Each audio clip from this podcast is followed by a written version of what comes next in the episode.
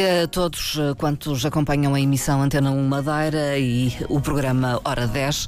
A partir deste momento, com o controle técnico de Miguel França, eu sou Marta Cília, como é habitual, deixo o convite para que nos escute nos eh, próximos eh, minutos. Uma emissão em que vamos reportar-nos ao lançamento e edição de uma obra da autoria de Marcelino de Castro com o título de Professor e Ensaísta, Político e Artista António Ribeiro Marques da Silva, 1932-2022. Será uma oportunidade também para conhecer uh, este homem professor. Uh, Marcelino de Castro é convidado desta emissão. Antes de mais, uh, saúdo e agradeço a disponibilidade. Muito bom dia. Bom dia, bom dia eu é que agradeço. Marcelino de Castro, para que os nossos ouvintes o conheçam um pouco melhor, é licenciado em Estudos Clássicos, pela Universidade de Lisboa, foi docente no ensino secundário e no ensino superior, foi diretor da revista Islânia e coordenador das edições da Direção Regional da Cultura e editor dos livros do Serviço de Publicações deste organismo. Desde julho de 2020 é coordenador do IDEIA, Centro de Investigação e Divulgação de Estudos e Informação sobre a Autonomia da Assembleia Legislativa da Região Autónoma da Madeira. É autor uh, desta obra que foi editada justamente por este centro de investigação. Uh, Doutor Marcelino de Castro, porquê uh, esta obra neste momento? Uh, digamos, qual foi o seu objetivo ao investigar e uh, dar à luz, digamos, esta obra sobre António Ribeiro Marques da Silva? Bom dia, de novo. Uh, olha, foi, foi fundamentalmente para salvaguardar a memória de um, de um homem bom, de um grande professor, de um ensaísta. E, e, ele não gostava de que eu, enfim, ele gostava de se ver apenas como professor, mas acabou por ser muito mais do que isso, deixou marcas dessa dessas tendências em, em tudo aquilo que fez e, e até no seu comportamento e, e, portanto, é fundamentalmente para salvaguardar esta memória de, de, alguém que teve uma importância cultural muito grande entre nós, porque foi o primeiro diretor regional dos Assuntos Culturais da Autonomia, eh, no tempo do, do, primeiro governo do, do Dr. Alberto João Jardim, era secretário regional da Educação e Cultura, Carlos Lelis. Eh, que eu respeitava muitíssimo, e, e, e, portanto foi também um grande tradutor, um ensaísta notável, uh, dedicou-se muito a estudar desde os anos 60 eh, desde que terminara a sua profissionalização a estudar a presença inglesa na Madeira, nomeadamente os registros escritos dessa presença, os diários e outros textos e livros de divulgação uh, ideologia da Madeira que foram escritos por viajantes ingleses entre os séculos uh, fundamentalmente a partir do século XVII uhum. até ao século XX praticamente. Se me permitem confidência, foi seu professor? Foi meu professor em 78, 79, um grande professor de inglês e marcou-me muitíssimo. Era muito jovem, mas marcou muitíssimo. Marcava sempre os alunos, os colegas, as pessoas com quem trabalhava. Uh, falei com muita gente também para completar informações que, que os documentos a que eu tive acesso não me davam e e, e, tive sempre a impressão de que tinha marcado todos aqueles com quem tinha trabalhado, todos aqueles com quem tinha cruzado uh, profissionalmente. Uh, sente que ficou tudo quanto gostaria uh, que ficasse nesta obra sobre o professor António Marques Ribeiro da Silva? Ainda, ainda não, ainda não, porque, pelo seguinte, eu, eu, isto é aquilo a que se pode chamar um estudo de oportunidade, porque quando o Dr. Da Silva faleceu em em 2022. Uh, em setembro de 2022, uh, eh, a família tinha que entregar a casa e pedi-me ajuda para desmontar o escritório. Hum. E eu, portanto, acabei por ter acesso, uh, por, enfim, com a autorização da família, a toda a sua documentação. publicada, não publicada, documentos até pessoais e, e à sua pintura, enfim, praticamente pude até circular livremente pela sua casa, uhum. à qual eu tinha ido duas ou três vezes a convite uhum. dele. E como uh, tínhamos criado uma relação de amizade, e, e quando de repente pude fazer uma avaliação maior de, do que, enfim, ia descobrindo, do que ia analisando, eh, percebi que era preciso salvaguardar uma, uma data de documentação inédita que ele tinha deixado para trás, nomeadamente coisas que ele até me tinha pedido para uh, publicar em livro, em, embora apenas depois da sua morte. E como era preciso registar uh, tudo isso, eu achei melhor fazer uh, um. Era para ser um, uma pequena brochura, Sim. acabou por ser um, um livrinho assim. Mas a matéria que eu cheguei era tanta que dava para. Uh, digamos que aqui eu tenho um quarto daquilo que eu poderia fazer se tivesse escalpelizado ainda e desenvolvido Alguns áreas aspectos, da sua vida. Sim que eu não pude desenvolver até do, do seu ensino, não é? Sim. Mas considera que esta é uma biografia? De... É um, um esboço biográfico, um esboço sim. A biografia é uma coisa tão complexa, tão. Uh, tão, tão difícil de se fazer assim de um dia para o outro. Esta foi feita praticamente em três meses. Uh, é um esboço biográfico, tendo em conta as matérias a que eu uh, cheguei, tendo em conta a documentação consultada e, e, que ainda está na minha posse e o conhecimento que eu tinha da pessoa e com a ajuda também de muitos amigos que a que eu refiro espero que todos nos agradecimentos e que me ajudaram a perceber as pequenas coisas da vida que, que enfim que nós embora tivéssemos criado uma relação de amizade no, no, no fim de vida dele enfim, eh, não, não, eu tinha sido aluno dele e, e, durante muito tempo não nos tínhamos reencontrado, só voltei a reencontrá-lo, já era docente na Universidade da Madeira mas só, só enfim, eh, só lhe disse que ele tinha sido meu professor, porque naturalmente ele não se lembrava de mim, muito mais tarde, e a propósito de uma publicação que ele queria fazer de um livro do pai. Uh, se me permite, Marcelino de Castro, vamos às origens deste homem, que podemos reportar-nos a São Jorge, então. É São Jorge. Norte da ilha. Exato, Santana, Conselho de Santana. Santana. Porquê? Porque o pai, ele nasceu em 1932, a 31 de julho de 1932, e morreu em 1922, portanto ele viveu 90 anos. Em São Jorge, porquê? Porque o pai em 1921, o pai que tinha nascido com, com o século, em 1900, em 1921, já diplomado, professor eh, do ensino primário diplomado, que era, era raro e muito importante na altura, eh, numa, numa escola mas, eh, normal, como se dizia na altura. Não era de cá? Ou... Não era de cá, era de Penamacor, não é? De Castelo Branco e o, o pai eh, foi colocado nessa freguesia no, na, na, escola, na escola primária de São Jorge, levou dois dias a lá chegar eh, e quando lá chegou eh, há um texto aí que eu cito logo no início do livro sobre a primeira impressão que o pai tinha e eu não sei se, se a minha amiga me deixa sim, ler um pequeno trecho que é tão bonito só para perceberem a qualidade humana do pai. E que se reporta a 1921. E 21. Numa sombra numa sombria tarde de fevereiro de 1921, quando uma volta do caminho me descobriu, no fundo baço do horizonte, a primeira visão de São Jorge, os meus olhos e a minha alma, que vinham cheios de imagens saudosas da minha terra distante, cobriram-se de tristeza e desalento. Era naquele amassado de tintas neutras, soturno e vago, que eu ia enterrar-me em vida? Era, e foi lá que continuaram a florir os sonhos da minha mocidade. Foi lá que descobri no encanto da vida rural, uma, numa paisagem de almas tão variada como os aspectos da sua natureza, algumas das mais belas almas que tenho conhecido. Nessa tarde longínqua e triste, sofri pela primeira impressão, resultante do choque do meu estado de alma com o aspecto carregado e lívido da natureza. Com os dias lindos de sol e com as primeiras atitudes amáveis, apagou-se completamente aquela impressão. Sim. E, na verdade, este rapaz, que era um rapaz de 21 anos, já professor, mas consciente do, do seu desígnio de ensinar e de transformar em luz as sombras da ignorância, este senhor acaba por casar com uma, uma sobrinha do cardeal, daquele que será o primeiro cardeal madeirense, Dom Teodósio Gouveia, não é? E acabam por uh, ter os filhos em São Jorge e depois, à medida que os filhos vão crescendo, mudam-se para o Funchal por motivos de educação dos filhos. Hum. Este pai interessa-se tanto, tanto por aquela gente, por aqueles uh, vizinhos, uh, Jorge, aquela gente do campo, exato, de uma ruralidade profunda, que ele uh, nunca os tratou por velhões, nem por trabalhadores, nem por nada disso, tratava-os sempre por minha gente. minha gente. De tal forma que ao romance inédito que deixou e que relatava a vida, que ele ainda conheceu, a vida muito dura daquela gente naqueles anos remotos, o, o, o Marcos, Marcos da Silva Filho, António Ribeiro Marcos da Silva, quando publicou esse romance do pai, que o pai tinha deixado sem título. Sim. O romance é publicado também por recomendação do Dr. Agostinho Cardoso, Sim. que era médico do, do Marcos da Silva Pai e que, que tinha lido o original.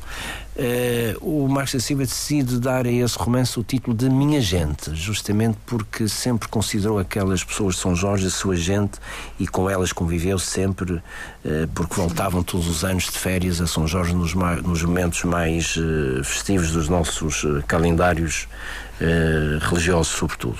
É, foi muito marcante para o António Marques da Silva. este pai. Este pai marcou muito, e ele muito... quis honrá-lo até postumamente. Exatamente. Uh, o, o, o, o António Marcos da Silva Pai foi realmente um, um, professor marcante também. Um, ainda hoje deixou uma grande memória em muitos professores do ensino primário que, que falam com muita veneração deste pai. Este pai não era um professor eh, do ensino primário qualquer, sabia pintar, tinha interesses de, de, em linguística. Uh, aliás, escreveu um conjunto de artigos que foram reunidos em, em livro e que eu publiquei como, uh, como já nas publicações da Direção Jornal da Cultura, A Linguagem Popular da Madeira, que é uma, uma, um retrato psicológico da, da forma como a Madeira e os madeirenses uh, ocuparam o seu território e vivem neste território exíguo. Um, um livro notável, muito simples, mas que dá conta perfeitamente da nossa idiosincrasia, da nossa mundividência através da linguagem. Uh, e, portanto, este pai não era um professor do ensino primário qualquer, era um indivíduo que se interessava, que produzia conhecimento e que pintava, pintava a óleo, pintou, fez retratos dos filhos, uh, uh, no caso do, do António Ribeiro Márcio Silva, este retrato da capa foi pintado pelo pai em 63 já o, o António Ribeiro Marques da Silva já era, era um professor, jovem, sim, mas já professor. professor. e, portanto, já uh, licenciado, ele licenciou-se em 1961. E, e, portanto, este pai não era um pai qualquer. Todos estes filhos aprenderam a pintar com o pai, todos estes filhos herdaram do pai grandes preocupações sociais. Sim. E este pai, juntamente com o professor Modesto Trindade, iam aos domingos de manhã eh, para a cadeia ensinar os presos a escrever e a ler para que saíssem com diploma de quarta classe. Hum. Portanto, está a ver um pai de família fazer isto aos domingos de manhã, o que é que isso significa? Todos os, os filhos mantiveram até hoje, os que conheci, só não conheci um, que é médico, que vive em Lisboa, mas uh, quer a única irmã que tiveram, quer o professor Jorge. Ribeiro Marques da Silva, quer o António Ribeiro Marques da Silva, tinham enormes preocupações sociais e ele, ele de resto evidenciou isso depois pela opção que fez pelo Partido Socialista quando, Sim, na sua ação política. Na sua ação política, embora depois tenha deixado também o Partido Socialista, mas uh, este pai marcou-os muitíssimo, muitíssimo, o pai e a mãe. E, e uh, ele fez questão de salvaguardar essa memória da obra do pai. Exatamente. Publicando Exatamente. Vi sempre, aliás, pôs em segundo plano a sua própria, sua própria obra, só começa a dedicar-se praticamente à sua obra depois de ter o, os trabalhos do pai salvaguardados, praticamente. Uh, porque uma das suas preocupações maiores foi, de facto, salvar essa obra dispersa do pai, dispersa porque tinha sido publicada em revistas, em jornais, era preciso reuni-la, dar-lhe uma configuração de livro e, e, preparar uma introdução, coisa que ele fez desde o romance inédito até ao último livro do pai publicado uh, por mim, que foi Os Apontamentos de Etnografia Madeirense, um livro precioso quem quer que queira conhecer a Madeira eh, daqueles anos, a, a, nossa idiosincrasia, a nossa linguagem, a forma como ocupamos o território, a forma como sobrevivemos, tem que ler o António Marques da Silva Pai, Os Apontamentos de Etnografia Madeirense, que é um livro que até tem sido eh, relevado por eh, antropólogos, eh, nomeadamente pelo antropólogo Jorge Freitas Branco, que trabalhou com Marques da Silva na Direção Jornal da Cultura uhum. e que valorizou bastante esse livro. Falamos da, da, da formação até superior de António Ribeiro Marques da Silva não foi constante, não foi um percurso eh, fácil muitas não vezes, linear, não é? Exato. Não foi linear. Não foi pela Exatamente. Linear. Porque uh, começou, penso eu, uh, por cursar direito, mas depois uh, o rumo mudou. Um Ex exato. Ele, quando era miúdo, numa, numa cerimónia, num, num, momento festivo de São Jorge, que eu agora não, não consigo precisar, uhum. mas que está alguns é mencionado no livro creio eu, uh, ficou tão fascinado com as vestes eclesiásticas, as de rendes, os cônegos, os bichos uh, paramentados, eram assim uma coisa quase fulgurante e luminosa. Passou pelo seminário. Que, então. que disse ao pai que queria ser padre também, como o tio queria ser, uh, queria ir para o seminário. Eu fui para o seminário, mas foi uma experiência desastrosa. Uhum. Desastrosa porque a pedagogia do seminário não era, não era realmente a melhor, o, o próprio pai sentia-se muito escandalizado, ainda por cima chumbou ao latim, porque uhum. nesses anos começava-se a estudar latim muito cedo nos seminários, eh, o que o traumatizou muitíssimo. Aliás, ele dizia a brincar que eu tinha dois grandes defeitos. Um deles era, era justamente ter estudado latim, porque ele tinha esse complexo com o latim. Eh, eh, e até me ofereceu um quadro pintado por ele com um animal fantasmagórico é que deu o nome de Coelhafre Madeirensis, assim em latim, Sim, para se meter comigo, exato. Mas uh, essa experiência de seminário ele vai para o liceu, depois dessa. Este som primário ele fez no Sim. continente, fez a quarta classe no continente, na ajuda, na escola primária da ajuda porque o pai nesses anos tinha-se mudado, a família tinha-se mudado para Lisboa. Uh, o, o, o, pai sempre quisera fazer a licenciatura em Românicas hum. e nesses anos fui para Lisboa para tentar Sim, fazer para a licenciatura em Românicas, mas enfim, uh, o, o, muito trabalho que, uh, que teve que se dedicar acabou por impedir que ele fizesse a licenciatura. Voltaram à Madeira. Uh, ele, portanto, o seminário vai para o liceu, Uh, enfim, a intenção dele era, era estudar, era ser historiador, porque ele via o pai, não tanto como professor do ensino primário, mas, mas como, como historiador, porque o pai valorizava muito a história, tinha escrito sobre história e sobre a história da Madeira, e portanto, mas o pai tenta, enfim, desviá-lo, e como ele desenhava muitíssimo bem, desde a instrução primária que ele desenhava muitíssimo bem, o, o pai uh, ensinar-os a, a desenhar. Uh, recomenda que ele uh, pergunta se ele não quer fazer arquitetura e ele tenta ir para desenho, Sim. mas à última não. hora vai para direito. Para direito. Mas realmente a coisa corre mal porque a, a pedagogia no direito, na Faculdade de Direito da Universidade de Lisboa, uh, a recém-Faculdade de Direito da Universidade de Lisboa, que tinha sido criada em 1911, eh, não, não o não convence e ele, ele chumba mesmo. Ele é? chumba, ele, ele faz, consegue fazer duas cadeiras, uma delas com o Marcelo Caetano, mas ele na oral baixa-lhe a nota uhum. e ele fica escandalizado, traumatizado, e então uh, acaba por chumbar o ano numa segunda tentativa em dezembro é direito e, e, os pais recomendam então, como ele apreciava muitíssimo o inglês, recomendaram que ele fosse, que tentasse ir para a Faculdade de Letras, ele vai para as Germânicas. Hum. E, e, depois eh, esse percurso também é interrompido pela, pelo serviço militar. Pelo serviço militar, exatamente. Ele, entretanto, já tinha perdido praticamente dois anos de ensino superior, digamos assim, e em 1955 ele é chamado para cumprir o serviço militar. Hum. Estava no segundo ano da Faculdade de Letras de Germânicas.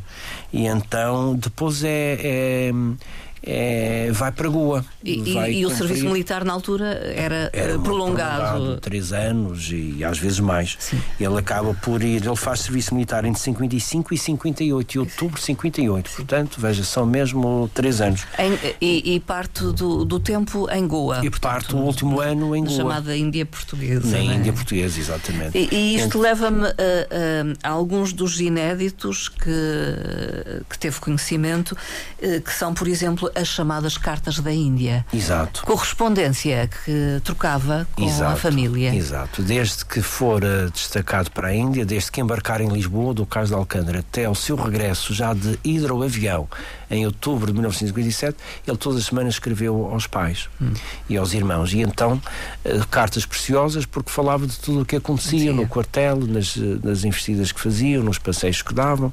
Eh, e, eh, e ele em Goa teve muito tempo para pintar, pintou, fez autorretratos, pintou colegas e fez umas aguarelas notáveis que são expostas uh, no Espaço Ideia, nesta exposição que, que se fez em, em sua homenagem. E, e, portanto ele uh, essas cartas uh, quando a mãe faleceu e ele ele percebeu que a mãe tinha guardado todas as cartas num dossiê e portanto não sabia bem o que fazer com aquilo sabia queria guardá-las sempre que me falou nisso eu dizia que deveria guardá-las embora nunca nunca apontei muito uma solução não é porque Uh, cheguei, cheguei, aliás, a dizer que, seja como for, elas acabarão um dia num arquivo. Sim. Seja no são arquivo. muito pessoais também. Uh, sim, sim, mas são não, não são relatos que, sim, do dia a dia, nada digamos, que impeça a publicação, porque de, de, certa forma, é a vida de um soldado que ali está espelhado e as preocupações familiares também, da distância e, e etc. As preocupações também, algumas até económicas, porque a vida do militar não era simples como imagina naqueles anos, não é? Mas há um capítulo de, deste, deste livro, da sua autoria, que tem referência que, a esse e outros inéditos. Isso, sim, ele, ele, sobretudo, antes de falecer, chama-me lá à sua casa e queria-me entregar duas coisas. Uma delas era as cartas, justamente. Que ele, uma vez que eu tinha mostrado interesse, dizia que eu podia publicá-las, transcrevê-las e publicá-las, embora depois da morte dele, nunca antes. E, e, também um livro de poesias, que ele vinha escrevendo poesia praticamente desde, desde essas, essa fase remota da sua vida já, e, e, mas não gostava muito que se soubesse que escrevia poesia, nem nunca... Porque nunca considerou que tivesse qualidade exato, para desconfiava ser do conhecimento de... público. Exato, exato. Até quando avaliava a poesia do pai, porque o pai também escreveu poesia, uh, dizia sempre, fazia assim, assim de observação. Não sei se são os olhos de um filho que avaliam como muito boa a poesia do, do seu pai ou se verdadeiramente tem valor. Uh, naturalmente que teve, tem valor porque e a dele também, é uma poesia muito interessante. Eu, ele, ele de resto escreveu poesia lírica propriamente dita e, e poesia satírica aqui e acolá. Há um soneto notável que uh, satírico que eu transcrevo para dar para exemplificar Sim, também a, a forma como ele poderia uh, fazê-lo e, e, a forma como o faz até muitíssimo bem, com muita qualidade. Uh completado o serviço eh, militar, uh, volta à, à faculdade, faculdade, de Letras, e completa, completa o, curso. curso. E nesse tempo o curso só se completava com uma tese de licenciatura, licenciatura. com a tese de licenciatura. E a regra não escrita da Faculdade de Letras era que a tese só se fazia um ano depois de se ter se feito a parte escolar. E ele, enfim, mas como era uma regra não escrita, Sim. ele então, contrariando tudo e todos, decide apresentar a tese em 1960. Só que o professor principal, que eu creio orientador, ele nunca diz que é orientador, mas suponho que tenha sido orientador, Mr. Randall, faz um aviso uh, formal dizendo: Olha, se tu avançares com isto, chumas, de maneira que não, não, não a regra não está escrita, mas é uma regra e, portanto, Sim. os professores acham que tu só deves apresentar a tua tese em 61. Ele, e, e obrigam-na a reformular, a reformular toda a tese. Eu encontrei as duas teses em casa e o que Sim. levei muito tempo a deslindar o que tinha acontecido, eh, verdadeiramente, mas depois ele, é a segunda tese que é prevalecente e, portanto, ele só se licenciou em 1961. Uh, com uma tese sobre. Com uma tese sobre Dryden. John Dryden e a crítica literária inglesa, um poeta uhum. do século XVII, que é o fundador, é tido como o fundador da crítica literária inglesa. Uh, depois profissionaliza-se. Depois ele, entretanto, arranja um emprego numa escola de Lisboa como professor provisório, uh, porque não queria, enfim, sobrecarregar mais os pais, e, e é colocado para estágio em Setúbal, uhum. na Escola Industrial e Comercial de Setúbal. Faz aí a sua efetivação, faz o exame de Estado uh, pouco depois uh, e, e, portanto, uh, ele torna-se professor efetivo dessa escola uh, comercial, industrial, de, industrial e comercial de Setúbal uh, até 66. Fica aí sim, até 66. Sim. O que é que o leva a regressar eh, à ilha a dada altura e, da sua vida? A vida na Escola de Sul era uma vida muito difícil porque o, o diretor era muito salazarento uhum. e ele tinha pegas com o diretor. Constantes, talvez. A última das quais tinha o diretor queria que ele assinasse um jornal da União Nacional e ele recusou de maneira que uhum o, nesse último ano, em 65, 66, era um ano de inspeção. Naqueles anos, os, os inspectores circulavam pelas escolas. Os inspectores, uh, os 12 inspectores destacados para a Escola de Sula percebem que tem ali um jovem que é um excelente professor, uhum. que ainda por cima tinha tido uma excelente Sim, nota de exame de Estado, porque Sim. o estágio depois culminava num exame de Estado, uma coisa formal, rigorosa. Ele tinha tido um 15 e um 15 era quase um 20 naqueles anos.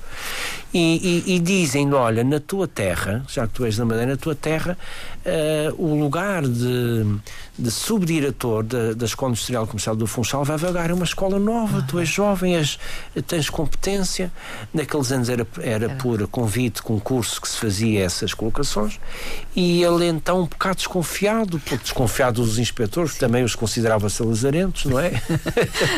Eh, vem para a Madeira e assume o lugar de subdiretor em 66, em 72 é nomeado diretor, quando se reforma o antigo diretor e o 25 de Abril apanha-o, portanto, o diretor, uh, o último diretor nomeado do Estado Novo da Escola Industrial e Comercial uhum. do Funchal.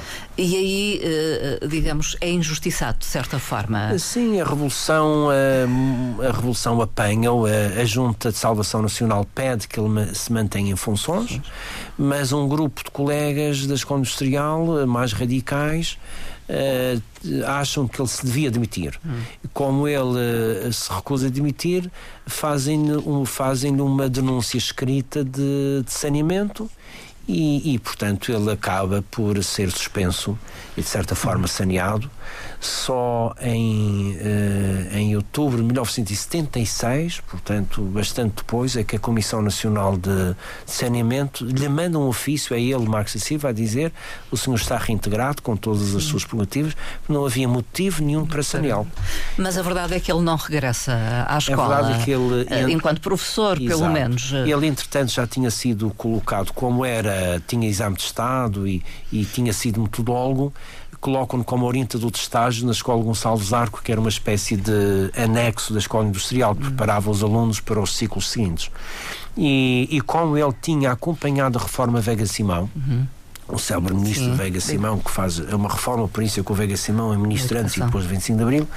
Eh, ele tinha sido até destacado para ir ao célebre congresso da reforma Veiga Simão de Setúbal, eh, estando ele já aqui na Madeira como subdiretor, e já escrevia muito sobre a reforma Veiga Simão.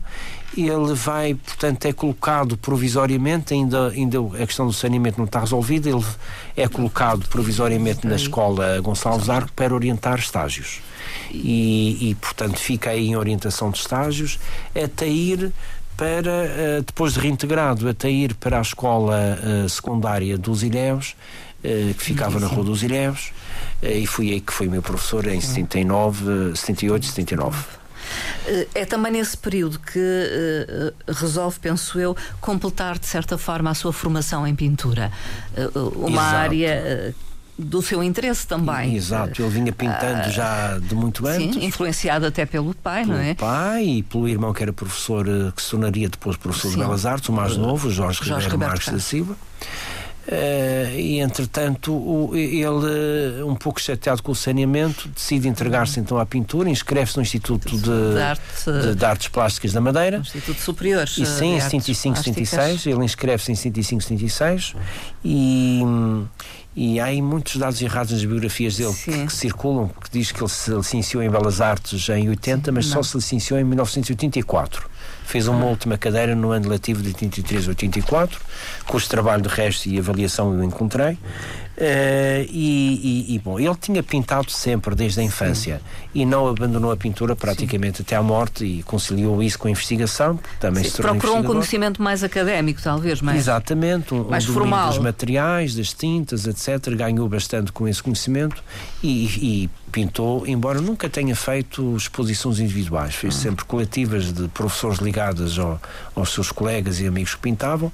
A única exposição individual que que se faz da obra dele é esta, é esta que, já depois da sua morte. Que está ali no Espaço Ideia. No Espaço Ideia, exatamente. Talvez seja importante só fazer uma referência para aqueles que nos escutam. Espaço Ideia na Uh, rua, na Rua da Alfândega. da Alfândega. Mas tem uma porta virada para a Capela de Santo António Sim. da Moraria, portanto, virada para a, para a Assembleia, Assembleia, que é a porta principal. E então é uma exposição também que pode visitar até setembro. Uh, a persistência da memória e um retrato na paisagem.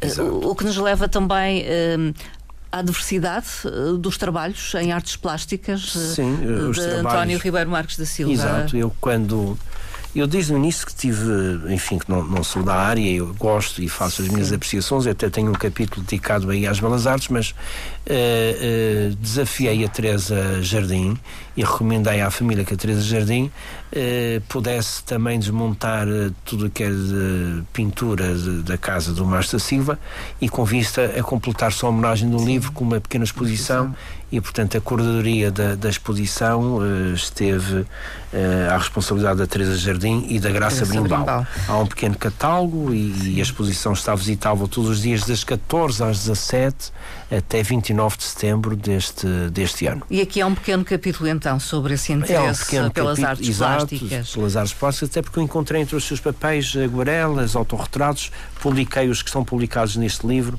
uh, foram encontrados no escritório entre os seus papéis, e, mas uh, a importância da sua pintura era muitíssimo mais vasta e por isso uh, o trabalho que a Teresa Jardim fez com a Graça Pirimpau é notável porque arrumaram a, conseguiram arrumar a sua pintura por fases, por temas, por assuntos, e o que dá bem uma, uma imagem mais real do interesse da sua, da sua pintura. Falamos da intervenção política e cidadã de António Ribeiro Marques da Silva.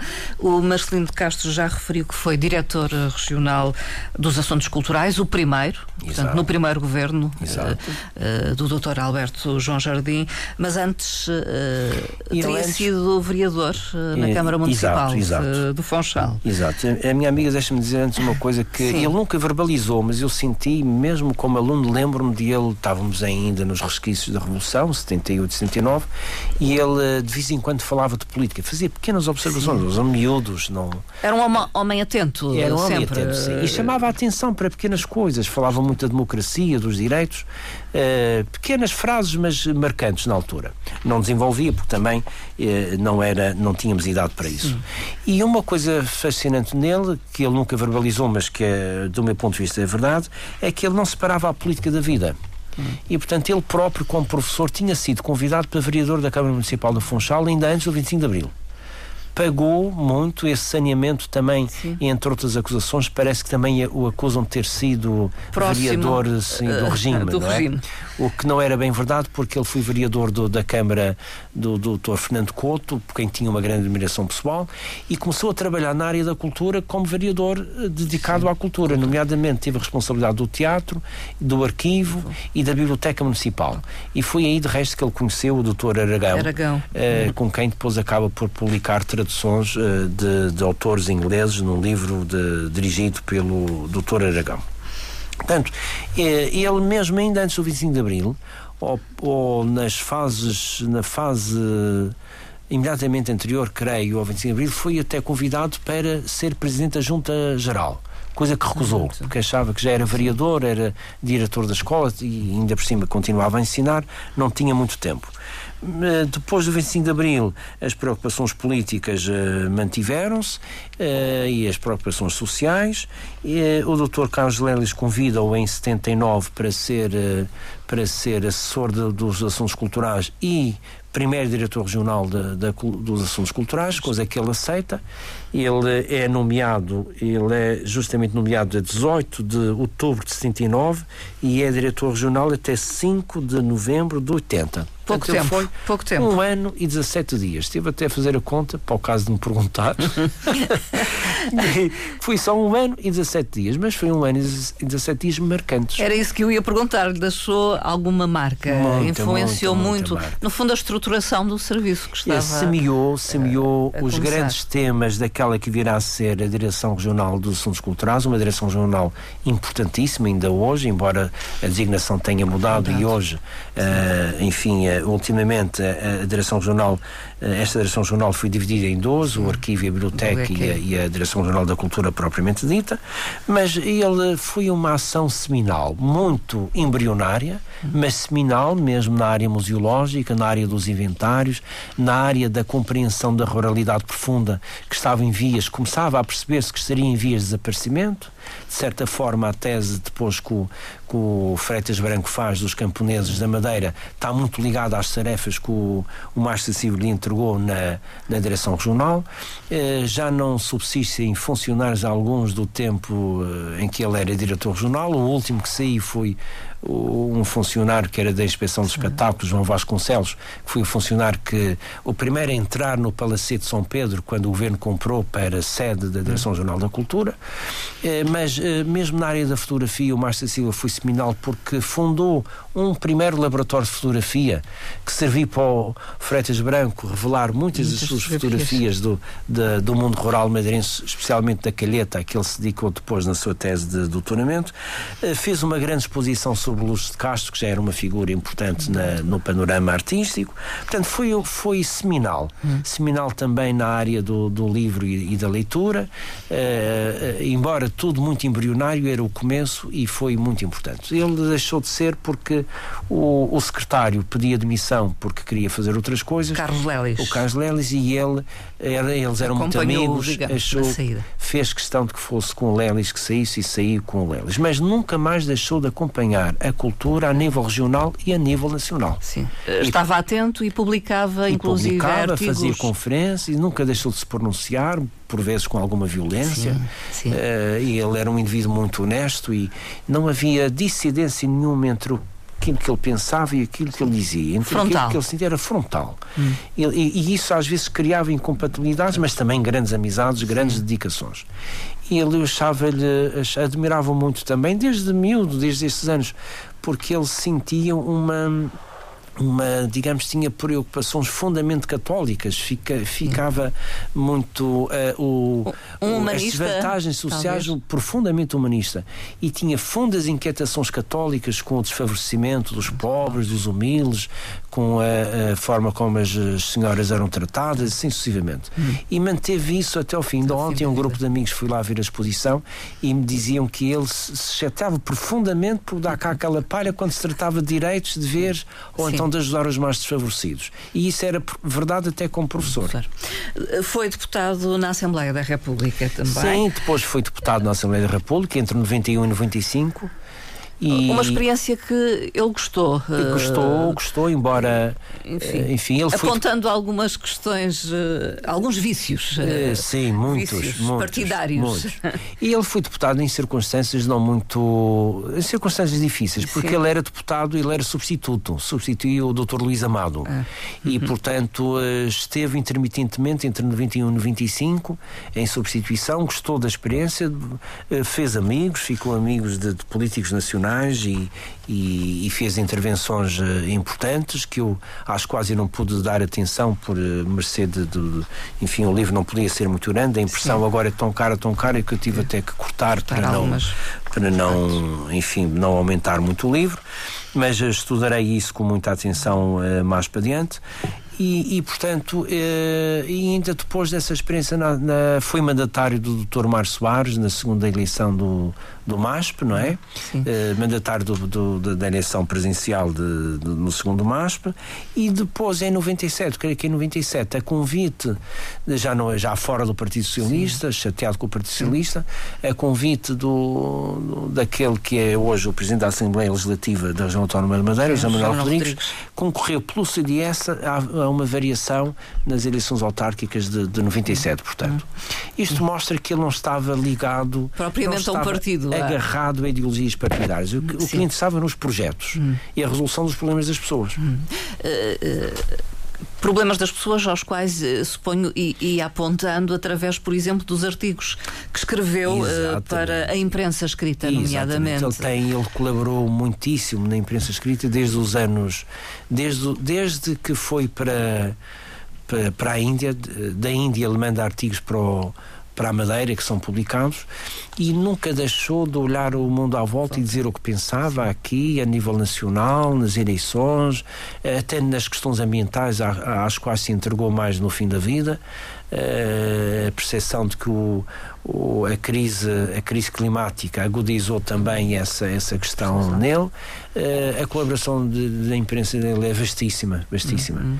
E para além de tudo isto, ele fez investigação, publicou resultados das suas investigações também e, e traduziu, portanto, deixou uma obra que me fez perceber que era preciso salvaguardá-la, quanto mais não fosse, linkando-a e, e, e apontando as, as, enfim, as características maiores e, e de maior interesse. Uh, foi professor, já falamos disso, político, uh, artista ensaísta também, tem obra publicada, como tem, aliás referiu. Exato.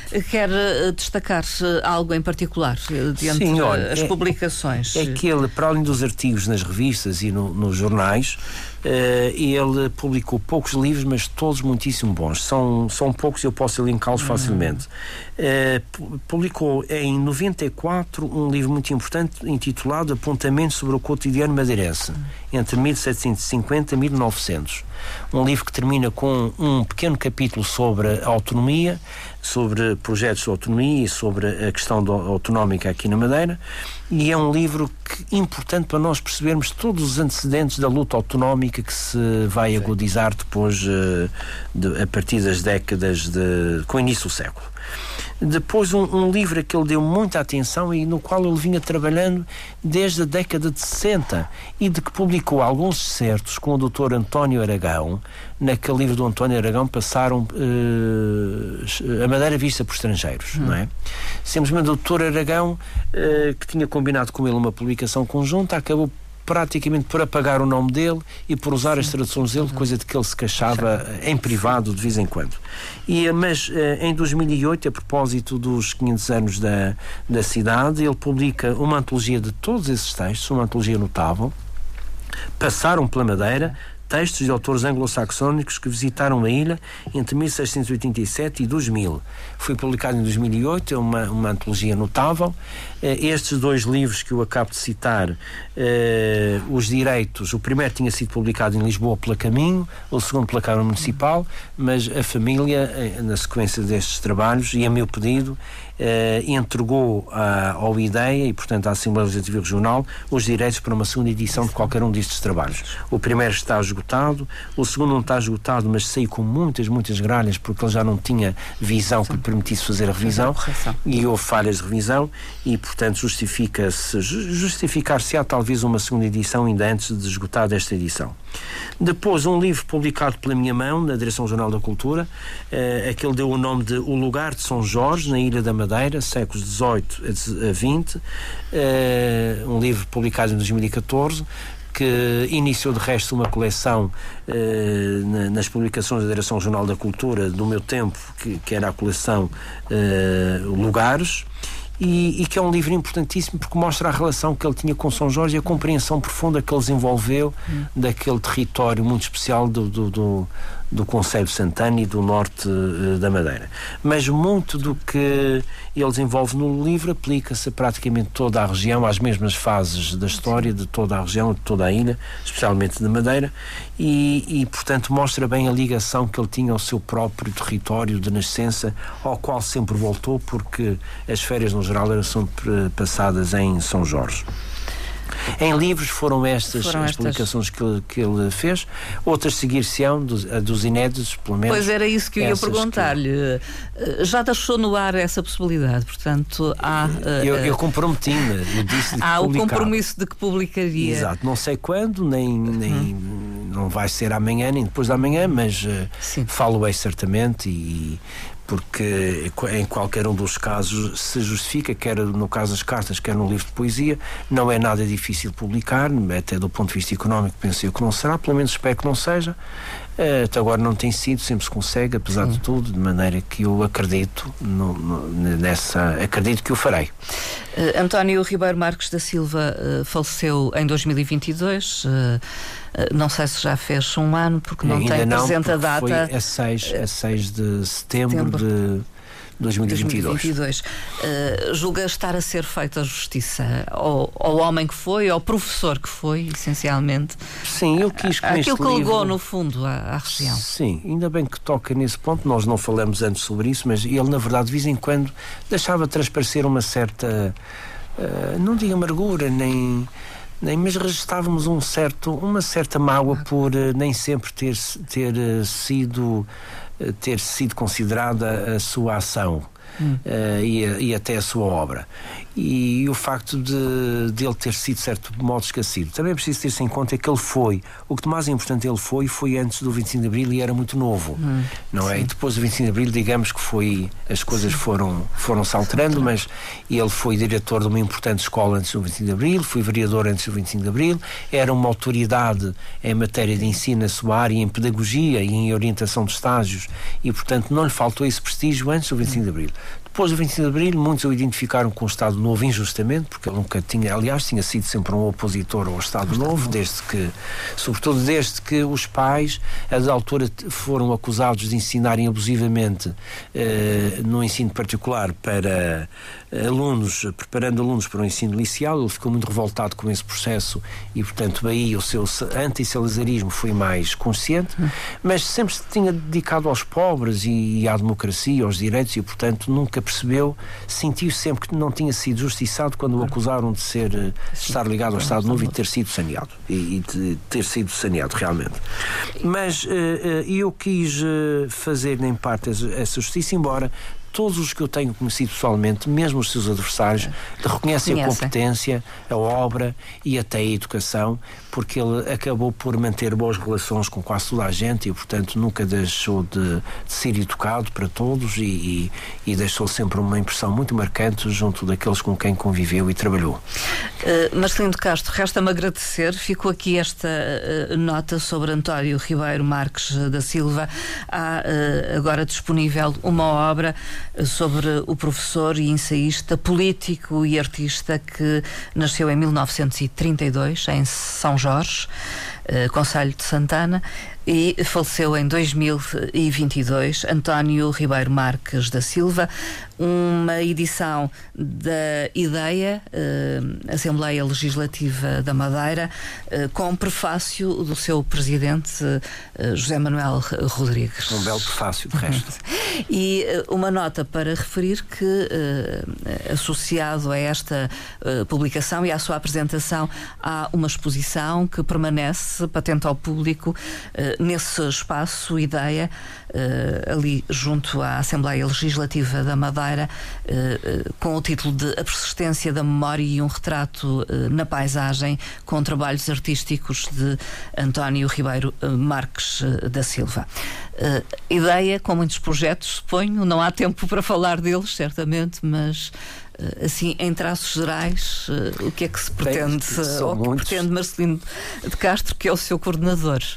Em dois minutos. Está tudo, está tudo muito no início, há muitos projetos, há projetos que estão em curso, já se publicou alguma coisa, está prevista a continuação do programa editorial, mas o, o, o grande projeto é, é portanto, ser uh, uma memória instituída e salvaguardada do, da luta autonómica e de, das conquistas autonómicas depois da instituição da autonomia na sequência da Constituição de 76. E dos seus é, protagonistas. E dos seus protagonistas. É uma coisa que está muito no início, agora temos instalações, estamos finalmente a abri-las, vamos depois inaugurar um, a livraria Parlamento Madeira, que é o, um espaço no qual eu acredito muito que venha a ser um ponto de encontro entre antigos deputados, cidadãos, interessados, comunicação social, por aí fora, mas uh, uh, e em breve teremos novidades, mas uh, eu gosto de realçar que está tudo muito no início, Sim. não é fácil também, uh, sem equipa, a gente avançar muito, mas uh, o, o, pouco que se tem feito te, está a ser feito com consciência, de olhos abertos e, portanto, eu acredito que se fará muito mais. Muito obrigada, uh, Dr. Marcelino de Castro, pela presença aqui em estúdio, coordenador do IDEA, Centro de Investigação e Divulgação de Estudos e Informação sobre a Autonomia, Assembleia Legislativa da região autónoma da Madeira, também o autor eh, desta obra que destacamos hoje, eh, professor e ensaísta político e artista António Ribeiro Marques da Silva, 1932-2022. Muito, eh, muito bom dia.